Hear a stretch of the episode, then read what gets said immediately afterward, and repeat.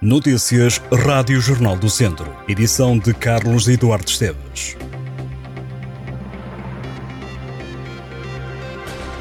Ficaram em prisão preventiva dois dos oito jovens detidos numa operação de combate ao tráfico de droga que a GNR e a PSP lançaram em vários locais do país. Depois de ouvidos em primeiro interrogatório no Tribunal de Viseu, um dos suspeitos ficou em prisão domiciliária e os restantes cinco com obrigação de apresentações bissemanais junto das autoridades. Um dos cinco está também proibido de contactar com os restantes elementos do processo e de estar em locais de consumo de droga e junto às escolas. Estas foram as medidas de coação lidas ao grupo ao fim de dois dias de interrogatório.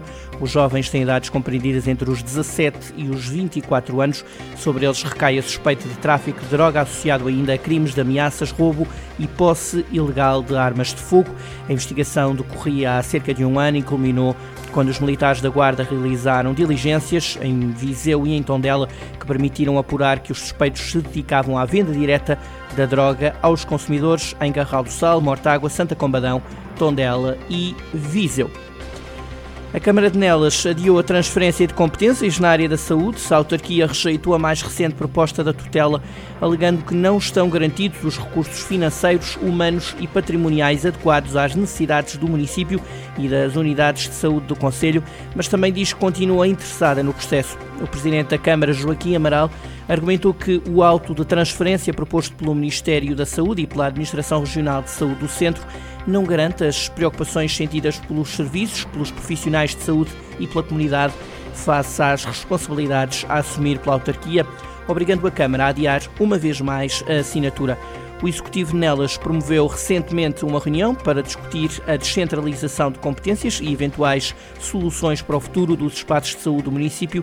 Na reunião, o Presidente da Câmara reiterou que era preciso garantir o financiamento para requalificar as duas unidades de saúde familiar do Conselho, em Nelas e em Canas de Senhorim, e a contratação de mais profissionais de saúde e administrativos para possibilitar o bom funcionamento dos serviços. Mais de 850 alunos de Viseu vão ser distinguidos na cerimónia de reconhecimento municipal por mérito educativo que decorre este sábado no pavilhão multiusos. O evento é organizado pela Câmara Local e pretende celebrar as comunidades educativas pelo empenho, capacidade, cooperação, motivação e trabalho. A cerimónia vai ser dividida em duas sessões, a primeira com início marcado para as 4 da tarde, a segunda para as 9 da noite. A sessão da tarde vai premiar as crianças do 4 e 6 anos de escolaridade. Os alunos do 9 e 12 anos e dos ensinos profissional e superior vão ser distinguidos na sessão da noite. Alunos distinguidos que estudam em 17 escolas de Viseu tiveram melhor aproveitamento escolar e também as melhores condutas cívicas e participaram em projetos ou iniciativas dos estabelecimentos de ensino. O atleta Lianga Linares foi o vencedor da segunda etapa da volta ao Alentejo. O atleta da TAV Fer foi o mais rápido na tirada que ligou Castro Verde e Grândola. O venezuelano foi o mais rápido no sprint aproximação à meta. Recorde-se que no primeiro dia a equipa de Mortágua ficou muito condicionada devido a várias quedas ao longo do percurso. Nesta segunda etapa houve uma subida à Serra de Grândola na parte final a 200 metros da meta. Lianga Linares arrancou num sprint muito forte, acabou por vencer a segunda etapa. O venezuelano está agora em terceiro lugar da geral, apenas 4 segundos do líder. A terceira etapa é a mais longa da corrida, é percorrida esta sexta-feira, liga Vendas Novas e Estremoz, com 191 km de percurso.